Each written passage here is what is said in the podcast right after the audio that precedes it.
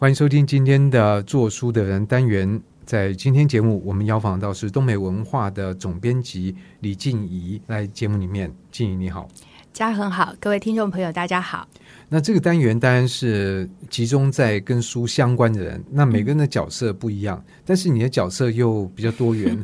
第一个你是东美文化的总编辑，所以你是这个经营者。那二方面呢，你也是译者。所以这两个身份，然后再加上，当然你一定是一个读者嘛，就是说，所以这个三个身份串起来，我就会来聊到你为什么来开这家 出版社。对，我觉得呃，现在回头想想，觉得其实一切的源头，大家都是源自于阅读嘛，就是因为对阅读的热爱。然后喜欢阅读，所以就读多了以后就想说啊，那我可不可以来翻译一下？因为有些书我很喜欢，我觉得可以打岔一下。嗯，你以前的工作在政府部门，那个工作也不是那个听起来不像是朝九晚五的公务员。对，你不是说呃上班闲闲看报喝茶，然后就来翻译？你很忙状况底下，你还有时间翻译吗？嗯有哎、欸，其实我翻译是从我还没进公部门之前就开始呃接触翻译，当然那个时候其实就是纯粹好玩了，就是翻译一些科普啊其他类型的书。又要打岔一下，嗯，可是你的背景并不是科普，而且就一般人家的刻板印象觉得，呃，你不是学科学的，然后又是女生，好像觉得你对跟这个科学应该更遥远吧？对，我觉得我简简直是呃，我的人生真是太跳痛了。其实我本行是呃国际关系嘛，但是我在大学毕业直接念研究所的时候，因为觉得不知道自己除了念书之外还能干什么，所以就去找一份工作，然后找到了那个工作就是牛顿出版社的编辑。牛顿出版社，我还记得，就是反正他那个时候就是，那你这样又多一个身份，就是除了是 出版社的经理人，而且你还是实际从编辑出身。但是其实那个时候在牛顿，因为呃，他整个呃业务其实发展的非常快，所以呃。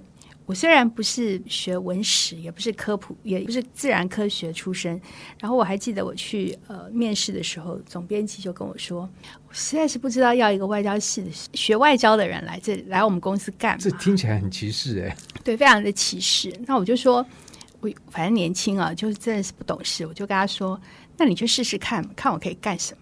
结果他竟然也就录取我了。然后就试试看去干什么，所以当时在公司里面，其实我也没有真正做什么太多编辑的事情，其实反而更多的是去帮很多，因为他们不知道要把我放在哪里，因为公司有很多的部门，然后我的专长好像不适合任何一个部门，然后也不知道编辑做这个决定也很妙哎，对，他真的非常的奇怪。可是那样的一个，说不定就是突然脑子里面有一个什么，就录取他吧，这样，然后就改变了有个声音，然后突然就改变了我的一生。然后就因为这样子的关系，所以因为他们当然主要就是做科普，然后就觉得有一些科普的东西，有时候就请我帮忙润稿啊，干什么。然后所以做的，可是这样你不会觉得有什么门槛吗？就是润稿，然后这个讲的知识，我好像了解还不了解呢？对，就有时候有一些东西，其实我是不太了解，不太了解，我就会问。但是他们为什么喜欢找我润稿呢？就是因为我完全没有自然科学的背景，所以他们觉得我润出来的稿子，只要我可以看得懂，所有的人都看得懂，所以就拿我当最低门槛。哎，这其实是常常存在于出版界的一个，其实也是有效的方法。你知道，像若干年前那时候，这个《美丽境界》这部电影，嗯。这个出来，那讲的是 Nash、uh, 对，那在 Nash 还有这部电影之前，其实台湾对于赛局理论可以说是一无所知。嗯、对，那但是因为这个电影，那赛局理论一下也就变得好像蛮红的。嗯，那那时候我在时报出版，我们后来找了夏珍，嗯，那他是也是跑政治的记者，对说哎，你还那个采访那个吴国茂老师来写一本赛局理论的书。嗯、其实夏珍也问说，哎，为什么找我？我记得那时候应该是莫昭平总经理、嗯、就跟。夏珍意思就是说，你如果都能够理解以及把它写出来的话，那一般人大概都可以读懂这本书在讲什么东西。所以这个是一个有效的方式，就是把你当成地标这样子，当成最低门槛来尝试。可是因为其实科普的书基本上它本来就是给一般人读的，它并不是真的这么的呃深入。那当然我当时因为很年轻啦，所以胆子也比较大。他们叫我译，我就译。他们叫我润稿，我就润。当然，就中间有一些呃我不懂的东西，因为有很多人可以请教。那我觉得，其实那那段时间是给我一个非常好的训练，就是我任何我在工作上面碰到任何问题，那时候没有网络哎，那时候没有网络，所以没有办法，只有百科全书，对，也没得 Google，只能查百科全书。然后就因为你有很多人可以请教，那我就养成了一种习惯，就是对于我不懂的东西，问我就要去问，我就要想办法去找出解答来。我觉得这个其实是对我非常好的训练，就是到之后，不管我是在正式的公职上，或者是后来我做了很多的事情，包括开出版社或者是翻译，我觉得这个都是给我很好的训练。那这是一个非常好的训练，也是很好的态度。但是很多人可能不会这样做。第一个想说，嗯、呃，我这样问会不会显得我很笨？显得我好无知。对对，但是我觉得问这件事情其实非常的重要。你不懂，你就是得问。就是包括后来我开始呃翻译很多东西，你不要说是科普，即便是小说，小说里面也有各式各样的，因为它的主角有可能是各种身份的人。那我就记得我曾经翻译过一本书，讲到一个医生，然后开刀，讲到这个脑部开刀房的这种种种的情况。那我其实不是医生啊，虽然这些文字我看得懂，可是我也会担心我中间有一些误解的地方，所以我就得去请教我的医生朋友。我这样子翻下来有没有问题？那我觉得这样子其实是一个，我觉得是一个比较正确的态度了。不要讲不耻下问，而是没有一个人是懂得所有的东西，所以你必须不停地去问。那你这种当然现到了现在，你可以不用问真的人，你可以去 Google 上面。对，对，所以我觉得这个其实是给我非常非常好的训练。对，那如果你自己觉得心理上觉得。不会啊，我就是喜欢问，但是可能被你问的人，一个他说不定 处在一个不好的状况，或者他本来就不喜欢别人问，嗯、他搞搞不好会觉得不耐烦，甚至会说、嗯、啊，你连这个都要问哦，你这个怎样怎样，就你知道，有时候这都会让问的人觉得蛮受挫的。你有碰到过这样的经验吗？我觉得我运气还蛮好的，可能我碰到的都是好人吧。不，也有可能问的人的方式跟态度，嗯、因为有时候别人来问你的时候，他的用的。方式好像觉得你好像不给我回答，是你欠我的。对 对，好像你回答我是义务。对对，那我觉得其实就真的是态度很重要啦。你就是要让他知道说你是真的很诚心的来请教他。那通常绝大部分的人啦，你如果好好的去问他，对好为人师，他就觉得嗯，我终于也有一个呃比你懂得更多的地方，所以他就很乐于告诉你。所以这个第一个问的习惯很重要，然后第二个就是态度。那当然第三个，我觉得在现在的这个数位环境里面，你可以不用问真的人，但是也听到像最近一些发展，就是面对这样的一个环境里面，其实怎么样问好的问题，怎么样用好的方式把问题问出来，其实跟解答同样的重要。当你用对的方式把这个问题呈现出来的时候，其实你大概已经得到答案了。对，即便是现在这种数位的环境，其实往往得到的答案未必是你真的想要的答案，所以你真的是要如何去问对问题，掌握到说这个问题的中心在哪里，我觉得其实是很重要。所以这个我觉得牵涉到，但这个已经有点岔开了。我觉得跟自觉有关系，因为你刚刚讲的那种状况，说不定我会觉得哦，那电脑实在有够笨的，我问的东西他都给我乱回答。其实他可能没有想到是自己问的方式不对。对，真的是。对，所以我觉得牛顿出版的那一段时间，就是给我一个很好的环境去成长了。我那时候因为年纪也比较轻，在编辑部里面，大概最算是最年轻的。然后周遭的同事多半是男同事，就是真的就是符合大家的刻板印象。呃，学科学的大概多半是男生。对于一个小女生，然后呃，每天就是看我这样子，对任何事情都好奇，所以他们也。就给我很多的机会，就很乐于。一个正面的一种互动方式。嗯、对，其实我在牛顿只做了短短的一年，然后就进了公部门工作。但是那一年对我的影响很大，而且很多的朋友都是一直维持关系，一直到今天。哇，那真的很不简单呢。对，就就那一年对的、嗯、这个 CP 值很高，非常高。就包括读书共和国的郭社长，就是我当时的主管。哦，原来，所以这个渊源其实非常的久。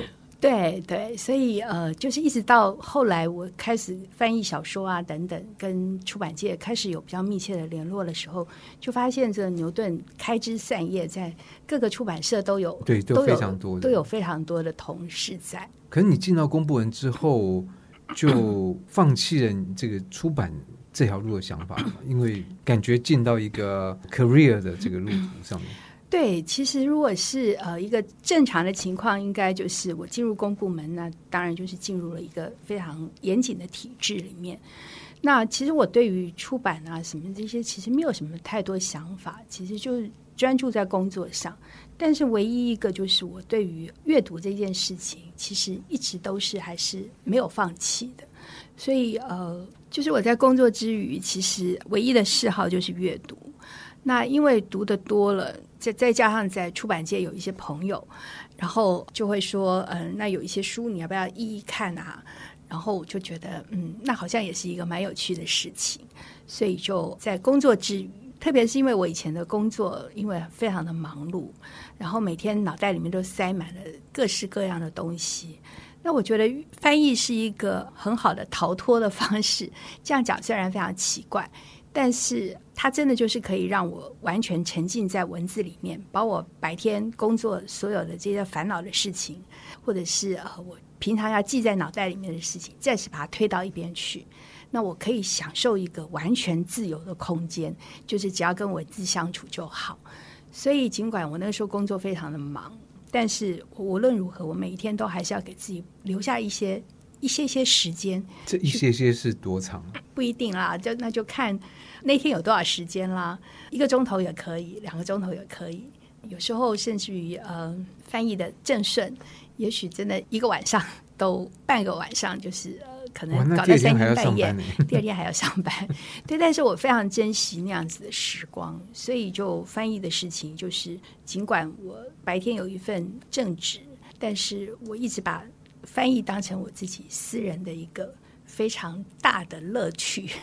所以，这个同一个事情，我觉得看的方式有可能很不一样。因为对你来讲，翻译刚好是一个，也不是说逃避，就是一个避风港，然后一个天堂。但是，可能对有些人来讲，哇，那个是一个地狱。因为它里面你会碰到各种状况，比如说要查资料，要查字，然后这个意义说不定他又用一个不是一般常见的意义。